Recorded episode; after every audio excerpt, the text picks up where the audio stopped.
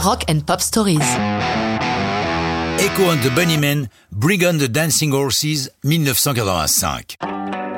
Les petits gars de Liverpool des années 80, qui se sont largement inspirés de leurs illustres prédécesseurs des années 60, ne sont pas au mieux, bien qu'ils viennent de remporter un énorme succès. Si les rock critiques n'ont pas apprécié leur album Asher and Rain, le public en a fait un succès, porté par le hit The Killing Moon.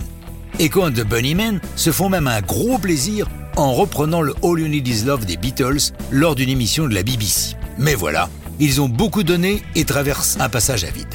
L'inspiration ne surgit pas. Et qu'est-ce qu'on fait dans ces cas-là? On sort un greatest hits avec pour appâter le chaland un inédit, ce sera Brigand the Dancing Horses. Ces chevaux qui dansent sous la plume de Ian McCulloch, chanteur et leader d'Echo and the Bunnymen, ce sont des statues. Il explique Les gens sont fascinés par des choses qui disent beaucoup d'eux-mêmes. C'est notre façon de prendre conscience de l'art. À quoi ressemblerait une vie sans art? Pour sa sortie, la chanson est accompagnée d'un clip réalisé par Anton Corbijn, le photographe et vidéaste favori de Dépêche Mode. Il nous emmène dans un univers abstrait, dans une rêverie assez plaisante.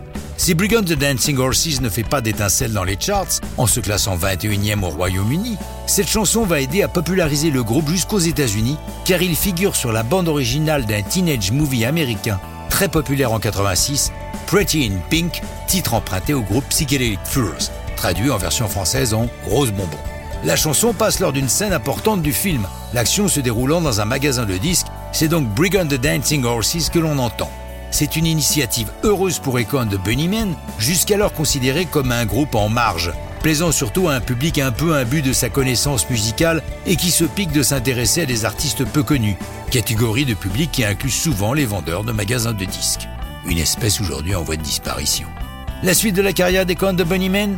Ils sont un peu découragés, sans aucun enthousiasme. Ils enregistrent un nouveau disque. Ils devraient être heureux. Le légendaire clavier des Doors, Ray Manzarek, fait un featuring amical. Cet album sans titre, fait sans conviction, est publié le 6 juillet 87 et devient leur plus grand succès commercial. D'expérience solo en reformation, le groupe survit et réenregistre Bring on the Dancing Horses sur leur album The Stars, The Oceans and the Moon, paru en 2018. Mais ça, c'est une autre histoire de rock'n'roll.